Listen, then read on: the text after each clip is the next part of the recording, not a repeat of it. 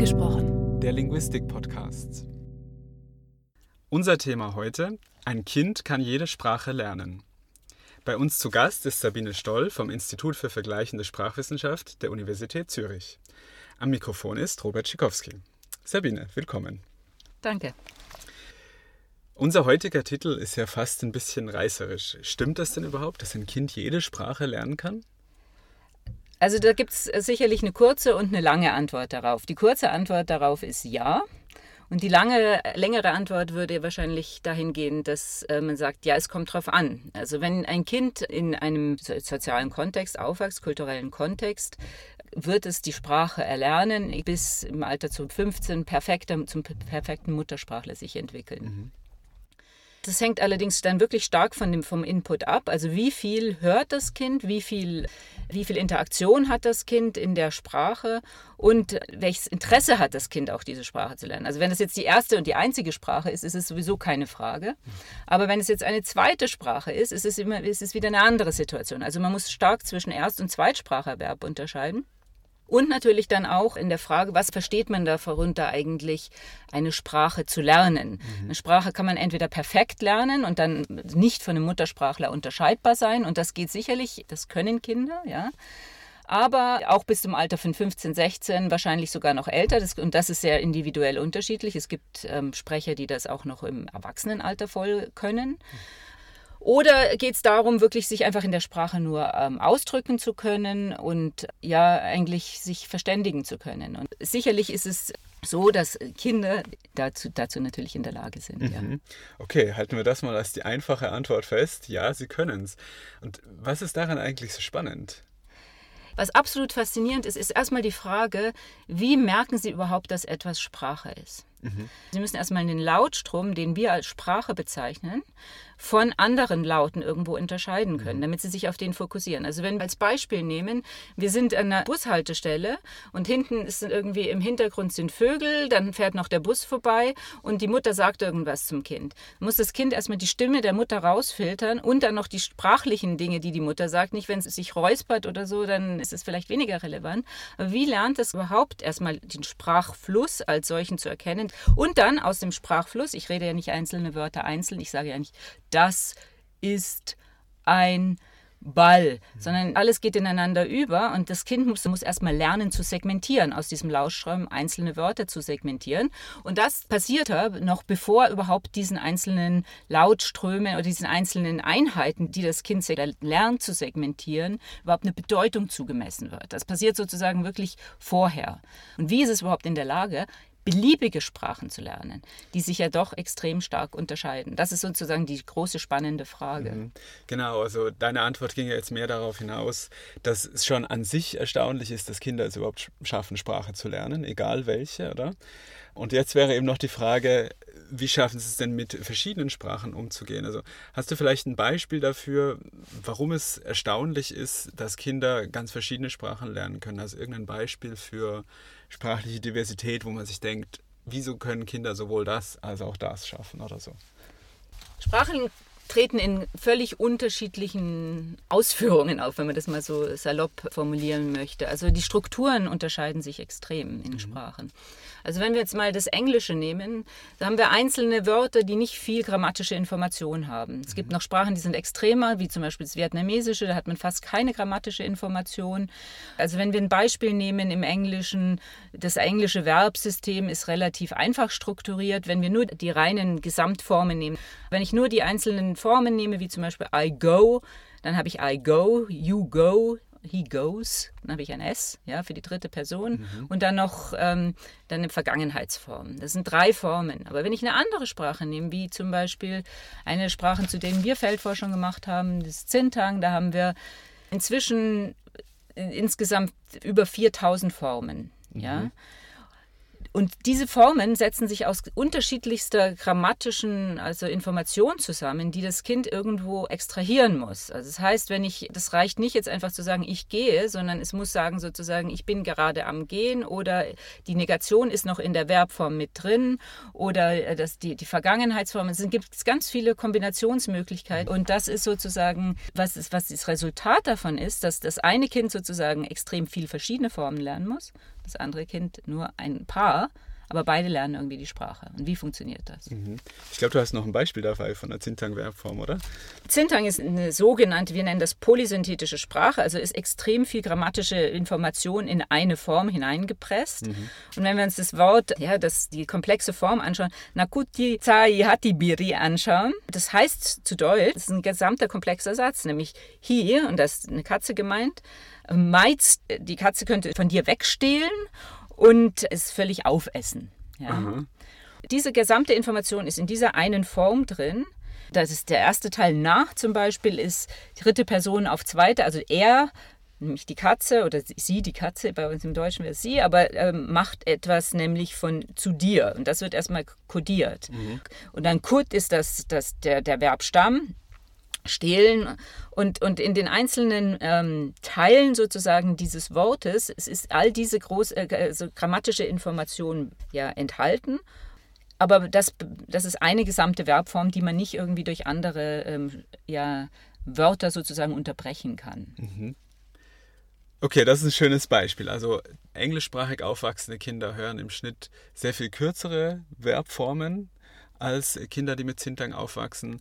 Und in den Zintang-Formen steckt viel mehr Information eigentlich drin. Also das scheint mir einleuchtend, dass das eine große Herausforderung ist für ein Kind. Jetzt äh, kannst du vielleicht kurz skizzieren, was sind denn so die ähm, großen Theorien, sage ich mal, wie Kinder das schaffen? Also wenn man ein Kind ein Going Goes hinschmeißt und wenn man ihm nach Hutizai Hatibiri hinschmeißt, irgendwie schaffen sie es ja beides zu lernen. Um nochmal die Herausforderung nochmal vielleicht klar, kurz klarzustellen, ist, das englische Kind, die eine Form, hört das immer wieder, immer wieder wiederholt. Mhm. Also sie hat unheimlich viel Wiederholungen von der exakt gleichen Form und muss wahrscheinlich bestimmte Feinheiten, die im Kontext, im, im, im Zintern kodiert werden, überhaupt nicht ausdrücken. Mhm. Und im Zintang wird das ausgedrückt. Das heißt also, wenn ich jetzt sagen will, er stehlt es von dir weg, habe ich eine andere Form, als wenn ich sage, er stiehlt es von ihm weg. Und das ist in, diesem, in der Verbform drin. Also das heißt, für jede einzelne Form hört das Kind eine, also für jede einzelne Funktion hört das Kind eine, eine andere Form. Und das bedeutet, es hat viel, muss viel mehr einzelne Formen lernen. Mhm. Die Wie sind das, nicht nur schwieriger, sondern auch seltener. Genau, sie sind sehr viel seltener. Das englische Kind hört immer wieder die gleichen Formen versus das Zinternkind hört immer für diese einzelnen Situationen eine andere Form. Was jetzt wirklich schwieriger ist, ist nochmal eine andere Frage, weil das eine bedeutet natürlich für das englische Kind muss eine, eine kognitive Leistung bringen, im Kontext generieren, ähm, im Kontext generalisieren. Ja, dass es heißt, okay, Go geht für diesen Kontext, jenen Kontext und so weiter und muss das erstmal lernen. Während das Zinternkind lernt, ist es genau sozusagen in die andere Richtung hinweg. Jede einzelne Form wird mit einem Kontext sozusagen gematcht. Und das muss es lernen. Aber bis es erstmal alle Formen überhaupt gehört hat von einem Verb und die dann zu anderen Verben hin generalisieren kann, weil davon gehen wir aus, dass es das macht, vergeht wahrscheinlich erstmal eine Zeit, bis, überhaupt, also bis das Kind alle ähm, Formen gelernt haben. Wie das jetzt gelernt wird, von Theorien her gesehen, da gibt es wirklich zwei große Lager, kann man sagen. Ein Lager geht davon aus, dass es sowas gibt wie eine Universalgrammatik. Das ist natürlich jetzt nicht, da sind jetzt nicht Zintang-Formen natürlich drin, mhm. Also das ist wie so ein kleiner Werkzeugkasten, den die Kinder bei der Geburt schon dabei haben. Aber anhand dieses Werkzeugkastens hat man natürlich noch nicht die Sprache gelernt, sondern im Prinzip ist es so, dass man dann erstmal feststellen muss, okay, was, was habe ich hier für Materialien in dieser Sprache und welche Werkzeuge aus meinem Werkzeugkasten kann ich sozusagen anwenden. Mhm. Ja? Und die andere Theorie geht eher stark davon aus, dass, der, dass es allgemeine kognitive Mechanismen gibt und dass die sind natürlich auch angeboren. Aber diese sind nicht unbedingt sprachspezifisch. Also mhm. das heißt, dass es nicht, die sind nicht nur nützlich dafür, Sprache zu lernen, sondern es sind allgemeine kognitive Prinzipien, wie zum Beispiel die Fähigkeit, statistische Muster zu erkennen. Mhm. Ja? Also wie kann ich äh, überhaupt Verallgemeinerungen dann auch machen? Wie kann ich erstmal ein Wort rausziehen aus dem Strom? Wie funktioniert das, indem ich nämlich einfach Muster erkenne? Das mache ich natürlich alles unbewusst, das macht das Kind unbewusst. Aber wie kann es an, anhand dieser statistischen ähm, ähm, Berechnungen einzelne Einheiten aus dem Sprachstrom rausziehen, die sich wiederum memorisieren aufbauen, generalisieren, abstrahieren und dann in anderen Situationen auch wieder anwenden. Ähm, jetzt geht es ja heute bei uns um das Thema, können Kinder jede Sprache lernen? Okay, wir hatten schon gesagt, ja, sie können es.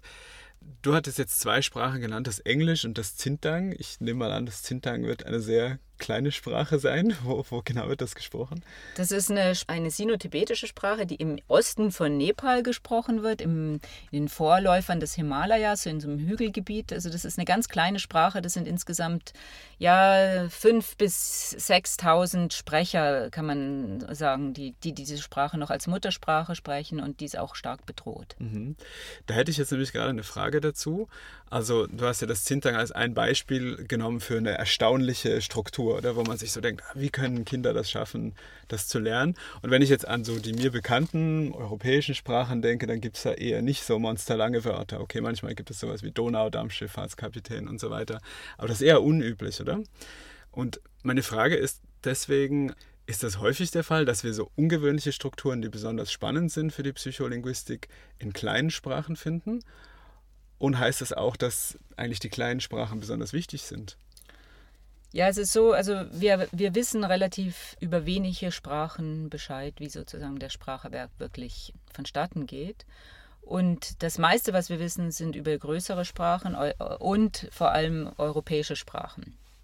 Die kleineren Sprachen, wie jetzt zum Beispiel das Zintang, dazu gibt es relativ wenig Forschung. Also das, sind, das ist wirklich die, die, und die spannenden Strukturen kann man wirklich auch sagen, oder beziehungsweise Strukturen, die wir noch nicht kennen, die finden wir meistens dann erst in diesen Sprachen, wenn wir mhm. überhaupt Feldforschung machen. Das heißt, wenn mhm. wir zu diesen, wenn wir diese Sprachen erforschen und herausfinden wollen, Sprachen sozusagen überhaupt aufgebaut sind, erst, das ist der erste Schritt, weil ich kann nicht einfach zu einer ja, in, in ein Dorf gehen und sagen, ja, ich möchte jetzt einen Spracherwerb ähm, erforschen, sondern ich muss natürlich erst die Spra Erwachsenensprache oder ich muss die Struktur, die Grammatik kennen, damit ich überhaupt die Kindersprache analysieren kann. Aber ja, sicherlich ist es so, die kleineren Sprachen sind erstens weniger erforscht und die haben auch häufig die spannenderen Strukturen. Aber das gilt natürlich nicht nur von wegen kleinere Sprachen versus größere Sprachen. Es gibt sehr viele große Sprachen, die extrem spannend sind, die wir aber auch nicht gut ähm, ähm, erforscht haben. Aber tendenziell sind es die kleineren Sprachen. Mhm. Woran liegt es, dass es so viele Sprachen gibt, über die wir noch so wenig wissen?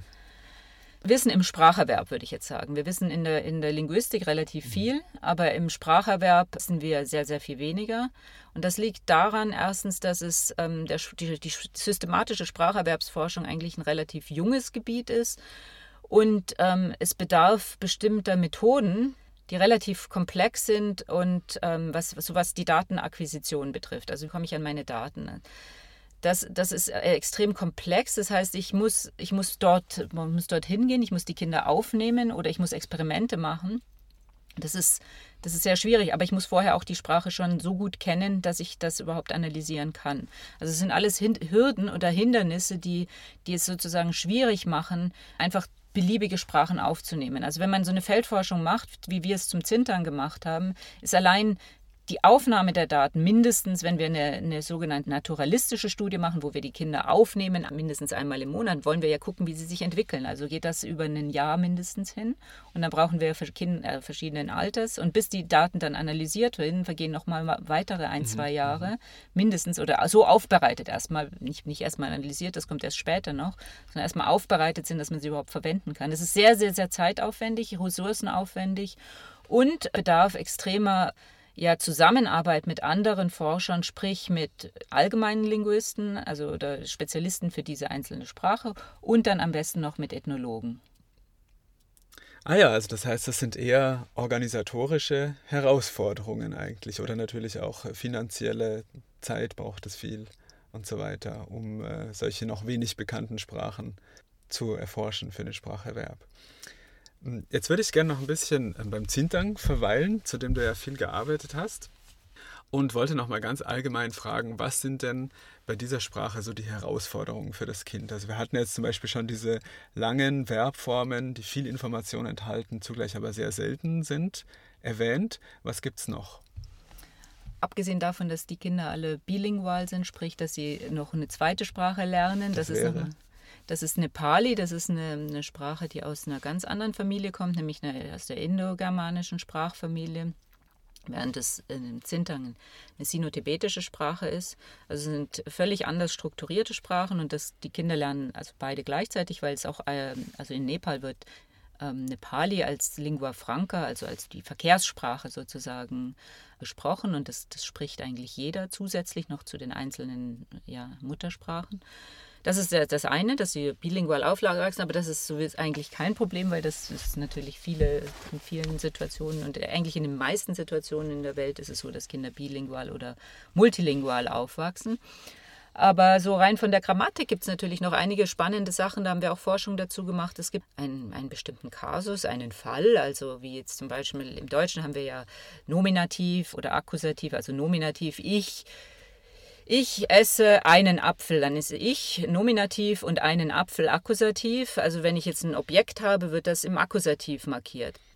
Halt, und wenn ich jetzt noch schlafe haben, das Verb schlafen, ich schlafe, also wenn ich den Agens, ein, also derjenige, der etwas tut, sozusagen, oder der, der ist der, der Schläfer, der wird auch im Nominativ markiert. Also ich ist in beiden Fällen gleich. Also in ich esse einen Apfel und ich schlafe ist in mhm. beide Male der gleiche Kasus, nämlich Nominativ.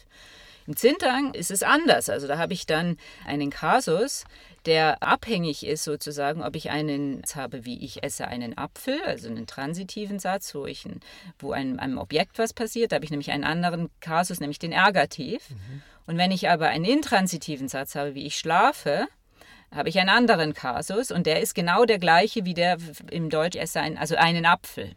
Mhm diese Generalisierung sozusagen, die die deutsche Kinder oder englische Kinder machen können, Kasus hier in, für beide, ähm, die wo du etwas machen in gewisser Weise, die können in, dem, in der Weise Zinternkinder nicht machen. Mhm. Und wir haben uns jetzt überlegt, ja, beziehungsweise es ist eine große Frage, wie wird das erworben? Ist das irgendwie schwieriger oder wird, werden da ähm, Übergeneralisierungen gemacht? Sprich, dass am Anfang vielleicht Kinder die gleich den gleichen Kasus das ähnlich machen wie zum Beispiel in den europäischen Sprachen, wo wir also beide mal den Nominativ markieren. Und dann haben wir eine, eine Studie dazu gemacht und haben uns das genauer angeschaut ähm, und haben festgestellt, dass also solche Fehler eigentlich nicht passieren. Mhm. Also das ist, das ist eigentlich sehr interessant. Eigentlich Fehler, die, die findet man so nicht. Und man, wir haben außerdem festgestellt, dass die, die Generalisierungen, die Kinder machen, auf dass die Struktur, die sie erlernen müssen, erlernen sie in einem ähnlichen Zeitrahmen wie, ähm, wie, wie, wie, Kinder, die eine ähm, europäische Sprache mit dem Nominativ-Akkusativ-System lernen. Mhm. Wir haben uns dann genauer auch angeschaut, wie machen sie das genau und die Strukturen, also sozusagen, wie erlernen sie diese Strukturen, welche, äh, welche Strategien wenden sie an. Und da wird man dann ähnliche ähm, Strategien finden wie halt auch in den europäischen Sprachen. Mhm. Ähm, ich glaube, ein Stichwort bei ähm, dieser Untersuchung war auch noch referenzielle Dichte. Kannst du da kurz was dazu sagen? Ja, es ist so, dass es, also wir kennen das jetzt aus dem, ja, den gängigen Euro, europäischen Sprachen, die wir so kennen, also jetzt ähm, Deutsch, Französisch, Englisch, wenn wir jetzt mal die drei nehmen, ist es so, dass wir immer die Referenten, also wenn wir über jemanden sprechen, der wird genannt. Also ich kann sagen, ich esse, ja, aber da muss ich ein Pronomen dabei haben, ich. Okay, wenn wir uns das Italienische jetzt zum Beispiel im Vergleich dazu anschauen, reicht es, wenn ich, wenn ich einfach sage mangio, also wenn ich die Verbform, Verbform verwende, da ist schon die erste Person, nämlich ich, drin enthalten. Da muss ich nicht sagen io mangio. Wenn ich das sagen würde, dann betone ich mehr oder minder, ja, dass ich jetzt das bin und nicht jemand anders. Aber im Zintang ist es so und in, den, in vielen Sprachen der Welt ist es wie, ähnlich wie im Italienischen. Und nicht nur, dass man das Subjekt weglassen kann, also ich, sondern auch was man, was man ist, ist nicht unbedingt notwendigerweise hier. So, wie lernen jetzt aber Kinder, wenn da ein bestimmter Kasus, also ein, der Fall, ist markiert an dem Teil, das eigentlich meistens wegfällt? Mhm. Das ist irgendwo ein Problem, weil sie, sie hören es ja nicht so häufig, wie jetzt zum Beispiel äh, deutsche Kinder vielleicht den Nominativ hören würden, sondern sie hören den Kasus nicht. Also sprich eigentlich in Ich esse einen Apfel müsste das Ich speziell markiert werden. Aber sie hören das gar nicht so oft. Das genau, das weil Dilemma. das Ich wird nicht mhm. gesagt. Mhm. Aber es kann mhm. natürlich gesagt werden. In, anderen, in manchen Situationen wird es dann gesagt, wenn man zum Beispiel desambiguieren will, wenn man zwei Referenten hat, die für, diese, für diesen für diese Handlung in Frage kommen und man sagen will, es ist der und nicht der andere, ja, dann, dann verwendet man diese, diesen, diesen Agens oder diese, diese Person die, mhm. und markiert das.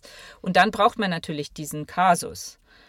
Und wenn der aber so äh, im, im, Input, also in dem, was die Kinder hören, so wenig ähm, auftritt, dann, dann ist das äh, potenziell ein Problem. Und was ist die Lösung? Was habt ihr gefunden? Ähm, die Lösung ist, ähm, dass das offensichtlich nicht, nicht so wahnsinnig eine große Rolle spielt, denn was, wie sie es lernen, ist, dass sie ähm, dass sie das in kleinen Interaktionsmustern lernen. Das heißt, darum ist das auch das wirklich Entscheidende im Spracherwerb ist sozusagen die Interaktion. Die Mutter oder der Vater oder der Interaktionspartner sagt irgendwas, eine Form, jetzt sagen wir ich, und haben dann ihren Kasus dran. Und dann wiederholt es entweder das Kind einfach nur am Anfang, vielleicht verwendet es die gleiche Form, aber was es dann relativ schnell lernt, ist es, dass es sozusagen einfach ein anderes Element da einschieben kann und diesen Kasus dann dranhängen kann. Und es muss nicht jedes Mal auftreten, aber es reicht, wenn es sozusagen in besonders hervor hervorstechenden Situationen passiert dann ist es sozusagen schon genug, dass das Kind darauf Aufmerksamkeit wendet, die Aufmerksamkeit wendet und dann dadurch dann diese Form sozusagen ähm, auch erlernen kann. Mhm. Jetzt haben wir recht viel zum Zintern geredet. Du bist aber tatsächlich gerade dabei, Corpora zu zwei ganz neuen Sprachen aufzubauen. Und zwar zwei sehr verschiedene. Dem Tuachin, das ist ein rätoromanischer Dialekt, der in der Schweiz gesprochen wird und zum Dene Sukline, das ist eine kanadische Indianersprache. Was hat dich denn an diesen zwei wieder völlig anderen Sprachen gereizt? Zum Dene, das ist, dazu hat mich ein Projekt gebracht, an dem ich gerade arbeite. Das ist ein großes Projekt, wo wir maximal sich unterscheidende Sprachen untersuchen wollen. Dazu haben wir eine große Datenbank genommen, wo wir ähm, alle über, über, über, die, ja, über die meisten Sprachen der Welt, die bekannt sind, Informationen haben und haben daraus zehn Sprachen rausgefiltert, die sich maximal unterscheiden. Beziehungsweise haben so fünf Gruppen gemacht und haben äh, für jede Gruppe dann zwei Sprachen uns ausgesucht. Und auf, für eine der Gruppen war eben das Däne äh, ein, ein Kandidat in der Liste. Weil wir hatten für die anderen Gruppen hatten wir schon Sprachen. Da gab es schon Corpora. Mhm. Aber eben für, diesen, für diese Gruppe eben noch nicht. Und darum machen wir dazu Feldforschung. Also das ist ein, ein großes, groß angelegtes ERC-Projekt, äh, zu dem wir jetzt da auch Feldforschung machen. Also da war das dann sozusagen das, das Puzzlestück, was das, noch gefehlt hat in diesem Diversitätspuzzle. Ganz genau. Und das, die große Herausforderung daran ist eben, es auch, kommt nicht von ungefähr, dass wir gerade diese Gruppe von Sprachen oder dieses Cluster hier, dass wir da keine, ähm, kaum Sprachen haben oder äh, wo, wo, wo wir irgendwie Spracherwerbsuntersuchungen machen können, weil wir keine Daten haben. Es sind extrem komplexe Sprachen. Mhm es ist eine ähm, athabaskische Sprache und vielleicht hat ein oder andere schon mal von der Situation im, im Zweiten Weltkrieg gehört. Zum Navajo, das wurde ja als Geheimsprache praktisch im, oder als, als Code verwendet, um so zu kommunizieren zwischen den Alliierten. Oh, aber die, ähm, und das, die, und das, das Däne ist, gehört zur gleichen Sprachfamilie. Mhm, mhm. Das heißt das Däne und das Rätoromanische? Das rhetorische Romanische ist eigentlich ähm, unabhängig von diesem größeren Projekt, das ich jetzt gerade äh, verfolge, sondern da hatte ich wirklich das stark das Gefühl, wir als Sprachwissenschaftler und auch als Spracherwerbsforscher haben eigentlich eine Verpflichtung dazu, auch zu Sprachen zu arbeiten, die zu kleinen Sprachen und vor allem auch zu bedrohten Sprachen. Weil momentan ist die Situation so, dass, dass sehr, sehr viele Sprachen, also mehr als die Hälfte der Sprachen, wenn nicht noch mehr, wahrscheinlich eher zwei Drittel der Sprachen, stark vom Aussterben bedroht sind. Das heißt, momentan sind wir noch in der Lage, Forschung dazu zu machen. Aber in einigen ähm, Jahren oder beziehungsweise jedes Jahr werden die Sprachen, die wir eigentlich untersuchen können, weniger. Zum Deutschen, zum Englischen, Französischen etc. können wir noch zehnte Forschung machen, auch zum Mandarin aber nicht ähm, zu so kleinen Sprachen. Und das mhm. heißt, je, je länger wir warten mit, mit der Untersuchung von kleinen Sprachen, desto geringer wird die Chance überhaupt, dass wir die, die Variation, die es in den Sprachen der Welt gibt, überhaupt noch untersuchen können. Und wir, ich habe nun zu einer Sprache in, in Nepal gearbeitet, zum Zintang, und jetzt lebe ich in der Schweiz und habe ich einfach auch das Gefühl gehabt, ich muss irgendwie auch hier was zurückgeben und irgendwo auch eine Untersuchung machen zu, zu einer Sprache, die hier in der Schweiz ge, gesprochen wird und die vom Aussterben bedroht ist. Und da hat sich das ein Dialekt des Surselvischen angeboten, nämlich das Tuachin. Und zudem haben wir gerade eine, haben wir gerade ein Projekt begonnen und eine Untersuchung. Ähm, ja, schön. angefangen. Dann würde ich sagen, sprechen wir vielleicht nochmal, wenn das Projekt dann zu Ende ist. Ja, sehr gerne. Über den Erwerb freuen. des Rätoromanischen. Vielen Dank, Sabine. Ja, danke dir auch, Robert. Herzlichen Dank.